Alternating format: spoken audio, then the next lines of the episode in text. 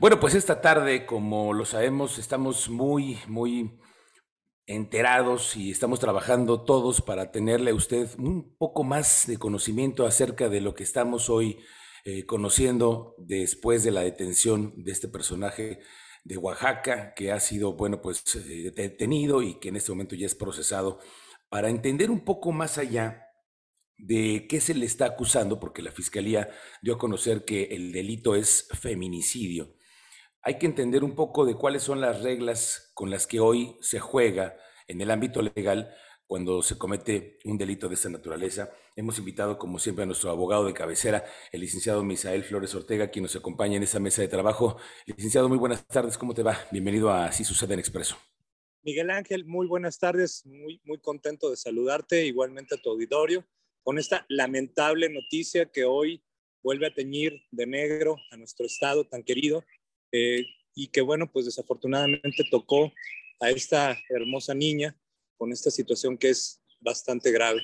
Es agravante, te pregunto como ciudadano, te pregunto a ti, abogado, cuando alguien está procesado por feminicidio, ¿a qué se está enfrentando?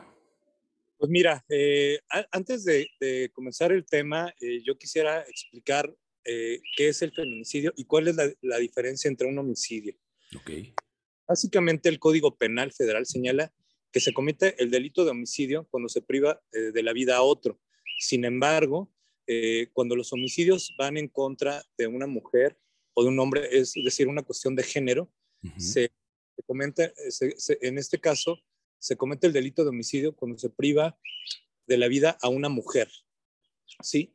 Eh, quiero explicarlo. Eh, si a una mujer eh, que muere eh, debido a una bala perdida, no puede ser víctima de feminicidio. Sin embargo, cuando esta mujer es privada con violencia, ya sea por una cuestión de,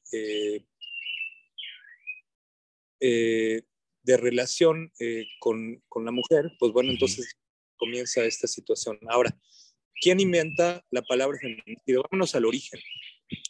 El feminicidio fue acuñado por la antropóloga mexicana Marcela Lagarde de los Ríos, quien a partir de la palabra inglesa feminicid eh, traduce eh, esta, este, este término y el 36 eh, en el Tribunal sobre los Crímenes contra la Mujer en Bruselas. Años más tarde, en el 92, tanto Russell como Gil Bradford revisaron el concepto feminicid y lo definieron como el asesinato eh, misógino de mujeres cometido por hombres. Esa es la diferencia, Miguel Ángel. Ok. Ahora, eh, cuando hablamos del tema de involucrar a un menor de edad, ¿hay un agravante, licenciado? Y por supuesto, mira, en este caso eh, hay varias clasificaciones en el sentido siguiente. Te explico. Por ejemplo, tenemos diferencias de tipos de, de feminicidio. Y en este caso, por ejemplo, es un feminicidio infantil y tiene un agravante eh, que se llama, eh, espérame un segundo, para no decir un dato incorrecto. Claro, porque además se lo entendemos. Eh, la Fiscalía hoy eh, ha dado a conocer a través de sus comunicados que el delito es feminicidio por el que en la primera audiencia así es como se expone ante el juez. Sin embargo, van caminando la investigación siguen los procesos y eh, va después la autoridad determinando cuál es el delito por el que se le va a juzgar finalmente. Entonces, eh, hay feminicidios que tienen una, un agravante mayor por el tema de, hacia quién han sido cometidos, es decir, un menor de edad. Y en este caso, técnicamente hablando, sería un feminicidio infantil por conexión, es decir, la muerte es de una eh, mujer menor de 14 años, número uno, eh, dos, por conexión, por el hecho de que se encuentra en la línea de fuego, es decir, es un hombre que eh, vive en el mismo lugar eh, que la niña, en este caso era un vecino, y que de alguna manera esto le permite que la niña ha sido violentada en, el mismo cuadrante, en la misma zona donde la niña vivía. Y obviamente, pues esto también lo hace. ¿A qué se enfrenta esta persona, este presunto responsable?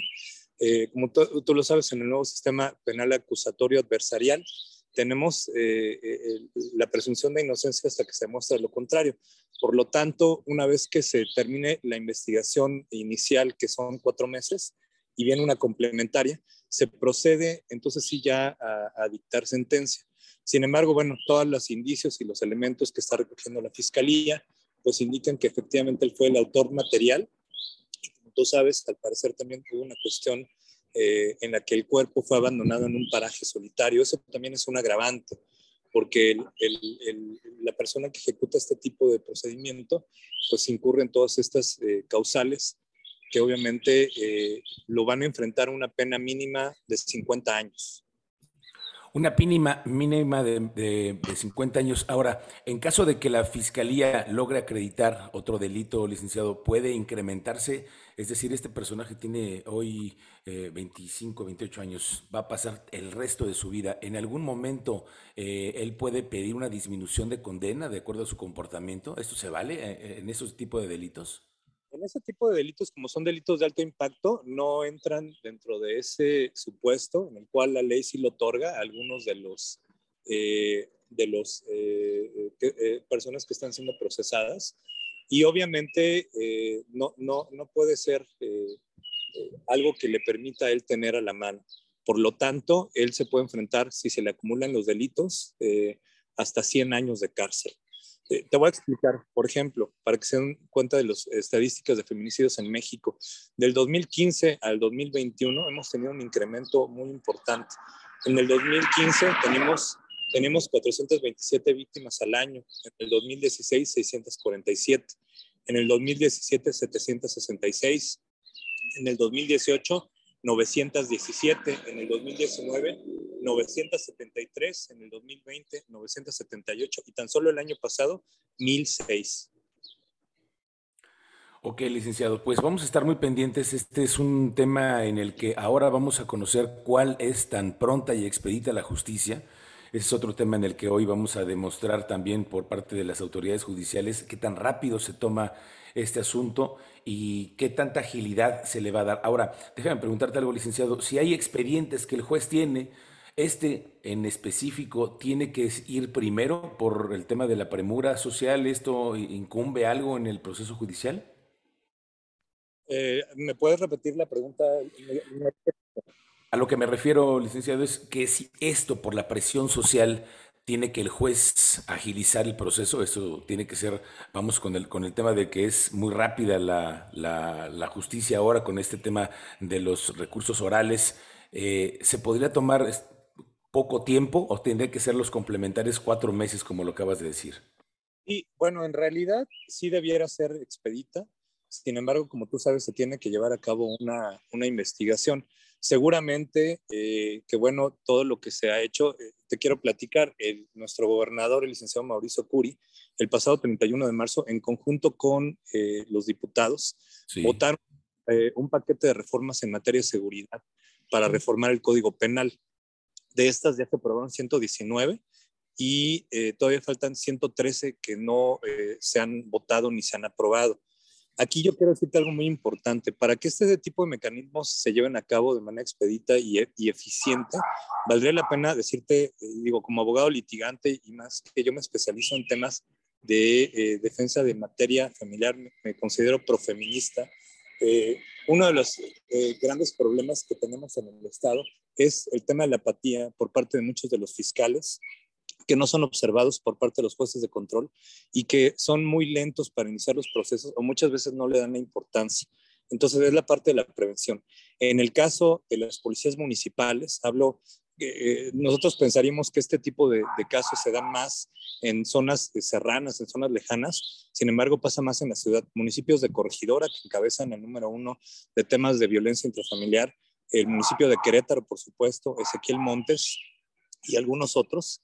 Eh, el tema es que no se ha fortalecido a las policías, es decir, en las áreas de prevención del delito debemos de tener eh, funcionarios que tengan el perfil adecuado, es decir, que sean abogados penalistas y que tengan cartas credenciales en materia de seguridad, no en temas de, no en temas, eh, de pedagogía como hay en algunos casos o en algunas situaciones, sino sean verdaderamente expertos y que tengan cartas credenciales sobre temas de seguridad.